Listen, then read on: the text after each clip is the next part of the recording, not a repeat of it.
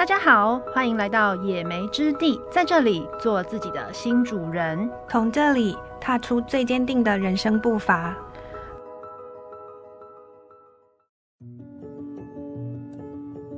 首先，我们就来说说为什么我们的节目要叫做野莓之地呢？嗯，野莓之地它其实是来自于一个瑞典文，那它基本上意思是说，这个地方是一个人们在这里可以寻求一些内心平静的地方，而且它通常比较不容易寻找。嗯哼，那我先讲一下我心中的野莓之地。呃，我觉得，呃，对现代人来说，尤其像我啦，野莓之地是一个可以让我的身心灵得到安心的安放的一个地方。嗯，它可能是有形的，也可能是无形的。嗯，那在这个地方，我觉得是安全的，是平静的。在这里，我的心灵可以得到充电，还有沉淀。那接下来去面对之后的每一个挑战。嗯。我会觉得野莓之地应该是一个谈心的空间，嗯，就像你跟好姐妹们会去约出来喝下午茶，大家坐在那里聊天，嗯，然后分享彼此生活的经验啊，分享过去的故事啊，对未来的憧憬啊，嗯，应该会是一个谈心的空间。姐妹们，如果有任何开心或者是不开心的时候，都可以来到这里。更重要的是，我觉得这里会是一个解决姐妹们生活上各种疑难杂症的百宝箱。好，那我们先向听众朋友介绍一下自己好了。好啊，嗯，我是孙孙，我本身呢是做妇科跟医美专科的医师。嗯，我是 Y Y，我是一名职业律师。因为英文名字的开头是 Y，所以。就叫 Y Y。好，那今天的我们主题的话，Yuna 最近是不是想要聊一聊美这件事？对，会想要聊这件事情，是因为我前几天呢、啊、在跟我的室友聊天。嗯，那我的室友他最近在学钢管。哇，对，那钢管就是一个。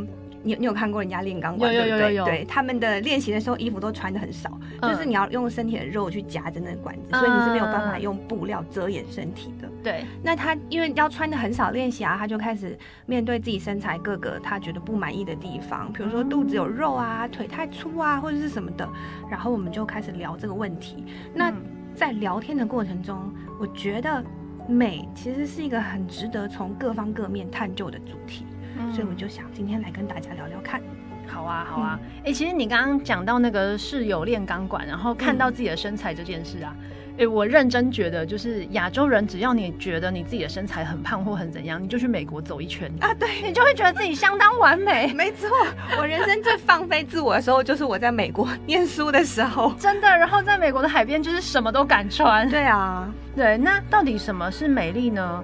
呃，我们可能要先从到底什么是美这件事情开始。好啊，好啊，不然我们分享一下各自对美的定义是什么？好了。好啊，呃，我觉得美这件事情啊，其实它是一个展现自己的特质跟特色的方式。嗯，那能够展现自我的话，其实首先就是你要了解自己。对，嗯，了解自己这件事情呢，所以就建构了自信。那你就对于自己的特质是接受它，并且可以把它发扬光大。所以很重要的一点是，美并不是建构在这个社会价值的认定，或者是别人的口中。嗯。好像跟我的也差不多。我自己心里就是我对于哦这样子的女生很美的那个想象是，我觉得她会是从内而外的从容自在。嗯嗯。然后不管她在哪里，或是不管她遇到什么事情，她都知道自己是谁，然后该往哪里去。这样子的人我会觉得她很美。嗯嗯嗯嗯嗯，没错没错。然后再来就是讲到说容貌焦虑这件事情。哦，嗯嗯，这几年好像变成一个。呃，很常被拿出来讨论的一个名词。对啊，因为哦，我跟你说，甚至连我姐姐的小孩，就是前阵子不是疫情解封，就是口罩脱掉嘛，我姐的小孩才三岁吧？嗯，不是三岁，讲错了，三年级。他才三年级，他竟然会开始觉得自己长得不好看，不想把口罩拿下来。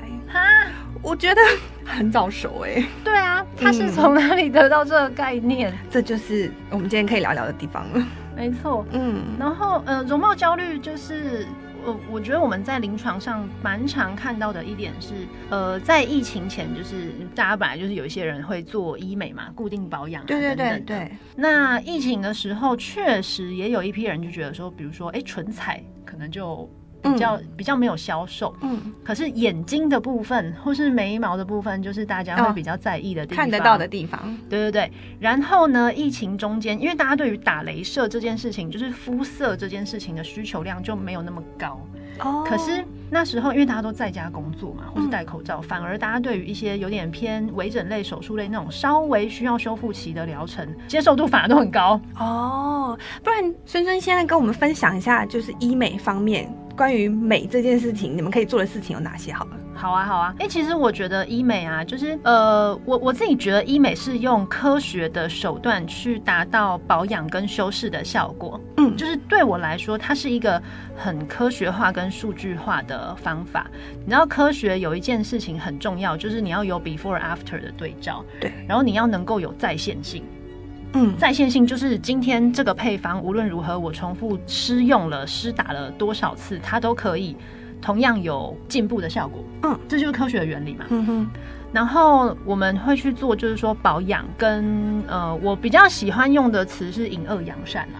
哦，就是因为我个人是比较偏向呃自然派的做法，嗯哼，所以对我来说就是修饰掉一些你比较呃不喜欢的小小的缺点，然后保留你原本的特色。嗯。嗯，所以呃，在医美里面的话，我觉得稍微可以分为说，我们可能有比较偏肤色肤质的调整，像镭射；那再来就是打一些针剂的部分，就像微整。嗯、那比较多会去做改变这件事情的，就比较像手术。嗯哼，嗯。那有的时候大家会觉得说，哎、欸，好像做医美，然后这个词好像不是很正面。对，有的是确实有一些。对对对。那呃，我自己觉得说，呃，像刚刚提到的，就是用科学的方法去做保养跟一些调整。嗯。那比如说，我们都会想要擦保养品，会想要在出门前或是一些重要的场合之前，或约会前等等去化妆。那甚至就是说，有的人会觉得说，哎、欸，我就是要化妆了，我比较有自信出门。嗯，对啊，对。那医美其实就是用医疗的一些方式去达到这个效果啊。比如说，我们打镭射是为了什么呢？我们为了要肤色可以更加的均匀亮白，嗯，然后可以做到除斑。嗯、那比如说它遮瑕，它就不用上的这么厚重，它觉得比较好遮，比较隐约，对等淡斑嘛。然后呢，比如说我们在化妆的时候会做打 shadow 这件事情，然后修容、对对对打亮啊，或者是对打亮、打阴影，对。然后我希望视觉的效果是更加集中，脸部的立体度是更好的。嗯，其实这件事情就是我们在做。微整的事啊，比如说我们要做肉毒的瘦小脸，打咬肌、打咀嚼肌、打下颚拉提，嗯哼，然后我们要去补苹果肌、补泪沟，嗯，然后嗯，比如说我们想要去呃去做双下巴的消脂等等，嗯，对，这其实都是在做一些轮廓的调整，这个微整就。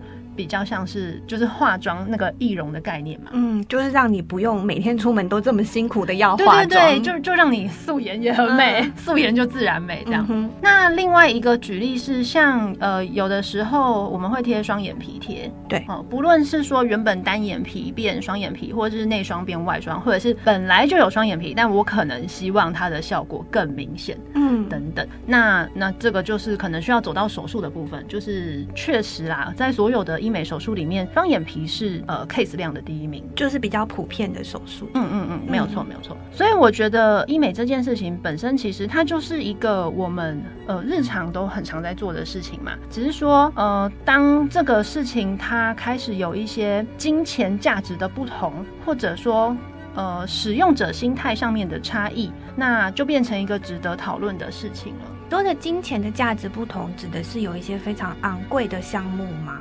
嗯、呃，我觉得应该说就是，首先医美这个行业的市场，它高价跟低价确实差距非常大。嗯啊，这个我我觉得它算是另外一个课题，就是这可以值得单独拿出来讲。哦，水很深就是了。对对对对对 对。然后呃，我觉得很多人都会问说，哎、欸，你觉得那个有效吗？你觉得？哦，对对对。嗯，比如说增肌减脂的机器有效吗？比如说打电音波有效吗？嗯、我觉得首先第一个答案都是有效。嗯嗯，因为这些东西、这些仪器之所以被发明，他们是经过一定的很严谨的科学的过程，嗯，被发明出来的。只是说这些东西成本都很高哦。那为了这个有效，你愿意花多少钱？哦，我了解了。嗯，也许有的人觉得他同样的钱，他上健身房可以上一年，嗯，可是他可能做一堂 M Sculpt 就用掉了。嗯哼，那就是其实要观看看的是你本身对这个东西的期待是什么？对对对，期待值很重要。嗯。嗯，然后再来就是我觉得啊，呃，美丽这件事情啊，其实呃或自信这件事好了，嗯。嗯，其实在每一个不同的年龄层展现出来的很不一样。对，嗯，这倒是，尤其是其实我们也算是 活到了一个走走了一半的，对对。对，蛮有感的这件事，没错没错。然后我自己这样子看下来，我会觉得说，我们可以把它归呃分为二十几岁、三十几岁跟四十几岁。嗯，那一般来说，二十几岁它其实相对来说是一个很年轻的族群。那这样子族群的特色就是，它通常会很在意的是痘痘、痘疤跟粉刺的困扰。嗯嗯，毕竟年轻嘛，对，出油量比较比较快。对，那通常来说的话，呃，就是像呃粉刺啊、色素沉淀啊、痘痘啊、疤痕啊这种事情，其实它靠的就是镭射。嗯，镭射可以解决大部分这个问题。对对对，大部分可以。然后镭射也算是较入门款，然后价格没有这么高昂的。疗程，嗯，我二十几岁的时候确实也比较常打镭射。哦，真的，哦，真的就是确实会有一些粉刺啊，或者是痘疤的问题。嗯，对啊，而且社会价值上就是一百遮三丑嘛，然后华系的陶瓷机、水煮蛋机等等的，没错，广告就是一天到晚在强力的放送。那其实确实啊，就是你今天脸干净，然后肤质好，人家就会觉得，哎、欸，你就是正妹，嗯，看起来比较舒服啊。对，嗯。那二十几岁很特别哦，就是我觉得这一群年轻人是手术的高接受族群。你说的手术是指你刚刚说的，像比如说，比如说双割双眼皮啊，然后隆鼻呀，哦，然后垫下巴，甚至是削骨。嗯，这真的就是二十几岁的人会很勇敢的跟你说，我想要做这个。这个现象蛮有趣的，其实 就是反而年轻的时候可能。比较，我觉得是年轻的时候，他看自己哪里没那么满意，他会很想要变成另外一个样子。嗯嗯嗯，也许那个有那个那个自信的感觉还没有建立起来。对，然后再来是三十几岁的人，那三十几岁，我觉得呃，以大部分女生来说，就是你你稍微也有一些社会上的历练，嗯，然后经济能力口袋也开始比较深，嗯哼，然后你可能也当了一个小主管。然后，呃，这个时候开始会有一点长出自我反思自己的感觉，然后开始懂得把一些资源或者时间投资在自己身上。嗯哼，嗯，那这个时候呢，可能也面临到你开始会带一些学弟学妹啊，然后有一种长江后浪推前浪的感觉。哦，那这个年纪是不是也是开始有点初老的现象？没错，大家就会觉得说，哈，我想要留住在这个状态，这样子。嗯。所以三十几岁确实啊，就是不论是以生理的层面来说，或者说是他整个人生的成长的经历过程来说，嗯，在这个阶段开始就会打一些，比如说微整啊，然后电音波的疗程就会开始进去了。嗯嗯。那像刚刚提到的，比如说呃打肉毒好了，那我就是去做一些抬头纹啊、皱眉纹、鱼尾纹这种。嗯嗯。然后呃玻尿酸可以去做到一些深层的拉提，或是一些填泪沟啊。甜苹果肌啊，这方面的，嗯，那电音波的话，它基本上就是做到拉提跟紧实这两件事情。电波跟音波同时都可以吗？嗯，都可以，差别在于他们的能量走的深度不一样。嗯嗯，所以呃，三十几岁的人，我觉得你就一年选一台，轮流交替打就可以了。你是说，比如说今年打电波，明年就可以打音波？对对对对对，OK。对，然后这个是三十几岁的女生，那再来的话是四十岁嘛？那四十岁我觉得又不太一样了。四十岁的族群多半来说，可能自己嗯，不论是工作或人生都在一个比较呃稳定的状态，嗯，那或者说有家庭啊等等。那个心态跟三十几岁还还在寻找的那种感觉又不太一样了。嗯，对，所以对于四十岁的族群来说，他们其实没有要变成另外一个人了，他没有想要回到那种二字头的样子。他们通常要求的就是，医生我也没有要很夸张，我想要自然就好。嗯嗯，就是什么年纪就是那个年纪的样子。对对对，因为其实他们也很清楚，人生的智慧其实也不不是那些皮囊的东西。没错，嗯，这个很重要。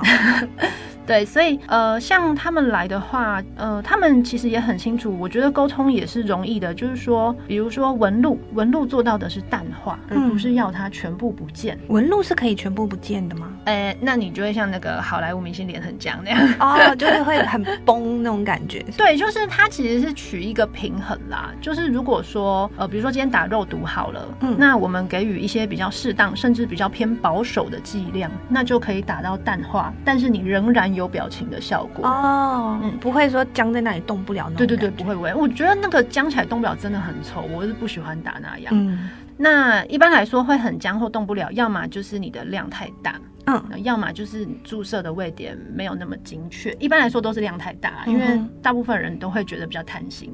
嗯，对，就我自己手上的 case，我觉得呃。就是跟他讲说，比如说，哎、欸，稍微淡化一些，然后稍微再让你有精神一点点，嗯，看起来不要松松垮垮的，或是看起来很凶很严肃，嗯嗯嗯。嗯，这些就是我们管它叫情绪美学。哦，有专有名词就是、嗯、有有有有有，我们在学微整的时候，这叫情绪美学，所以这个东西就可以让你看起来比较有精神，比较有元气，然后看起来有人的样子。对对对，看起来好亲近，可是你还是你呀、啊，嗯，你只是一个稍微年轻、更更年轻、更有精神，然后让人家觉得好亲近一些的样子，嗯。这个大概就是随着年龄不同，观察到不同的现象哦。那你刚才说到就是容貌焦虑的部分啊，我就想到说，其实我觉得我们这个世代会有容貌焦虑啊。嗯，有一个问题可能是，就是我们容易被洗脑嘛，因为我们现在网络很方便，你可以随时看到。明星或者是网红的生活，嗯，你会觉得他们呈现出来的都是非常美好，嗯，非常漂亮的那一面，嗯，然后对比自己的现实，嗯，你就很容易对自己非常不满意，嗯。但是我觉得这你的行业应该也是很常、很常、很常接触这块的，呃。对，我觉得就是现在滤镜真的太发达了。对，滤镜就是最棒的整形医师。嗯，就你脸一照上去，哇，皮肤也变好了，轮廓都立体了，这样。嗯，对。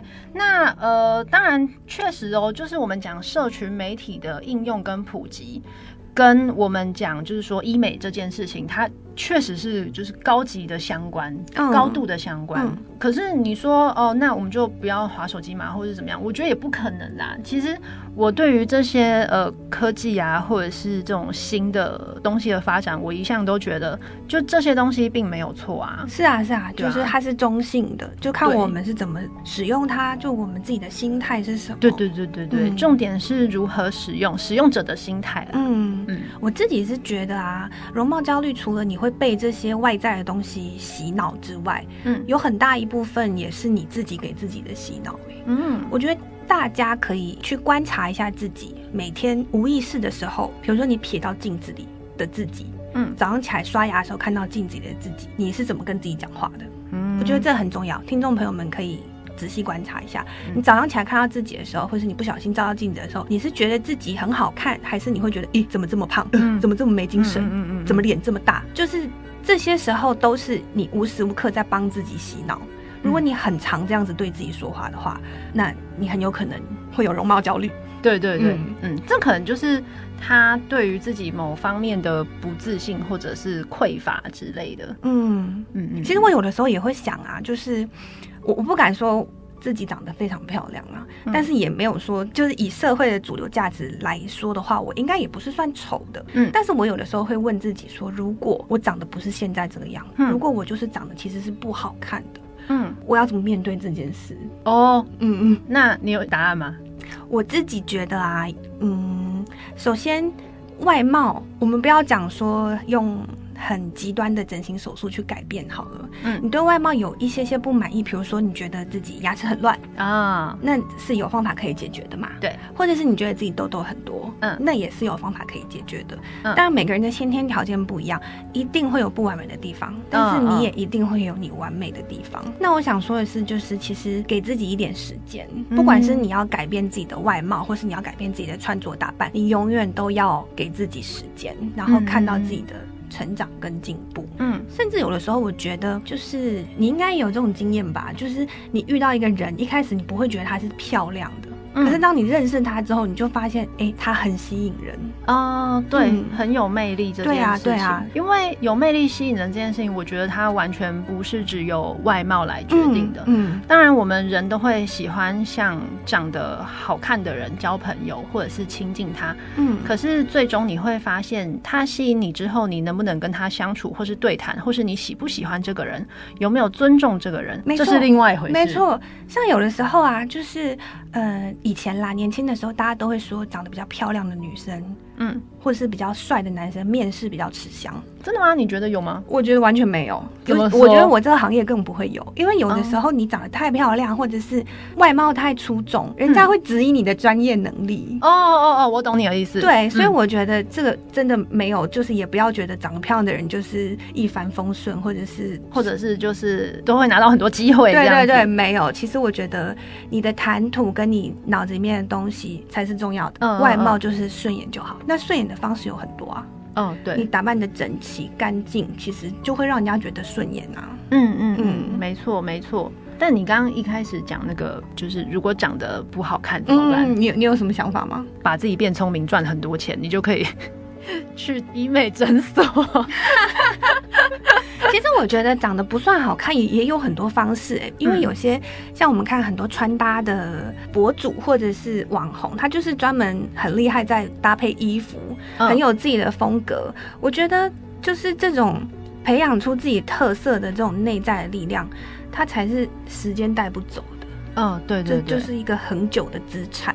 对，嗯，对，没错。我记得之前也有看过那个，就是会会分享自己的一些生活，然后跟穿搭的一个，嗯，住在澳洲的华人，嗯。然后、欸、我我好像 你也知道我在讲，我知道你在讲谁。对，我觉得那不错，就是你会觉得他很吸引你的是他的生活风格，对，跟他长什么样子根本没关系。对对对，甚至我一开始看到他的脸的时候，我觉得哦，他他真的就是那个外国人会喜欢的那种东方人脸，嗯嗯嗯嗯，就是可能腮帮子比较高，对对对，然后就是眼睛细细的这样子。嗯、可是可是那又如何？是啊，就是他是就他的脸就是那样啊，对啊。嗯、而真正吸引我的是他对待他生活的那种态度，嗯。哦，他对待美感那些细节，他很愿意花时间在这上面经营。嗯，对，这这部分才会是我喜欢他的重点。可是我真的觉得这是要靠年纪去堆叠出来的，就是你要慢慢找到自己的定位，跟培养对自己的自信，这都需要时间的。所以这可能就会回到我们刚刚为什么二十三十四十，大家想要不太一样。你可能也很难在整间跟一个二十岁的女生说啊，听不进去啊，真的没关系，慢慢来吧。对，嗯。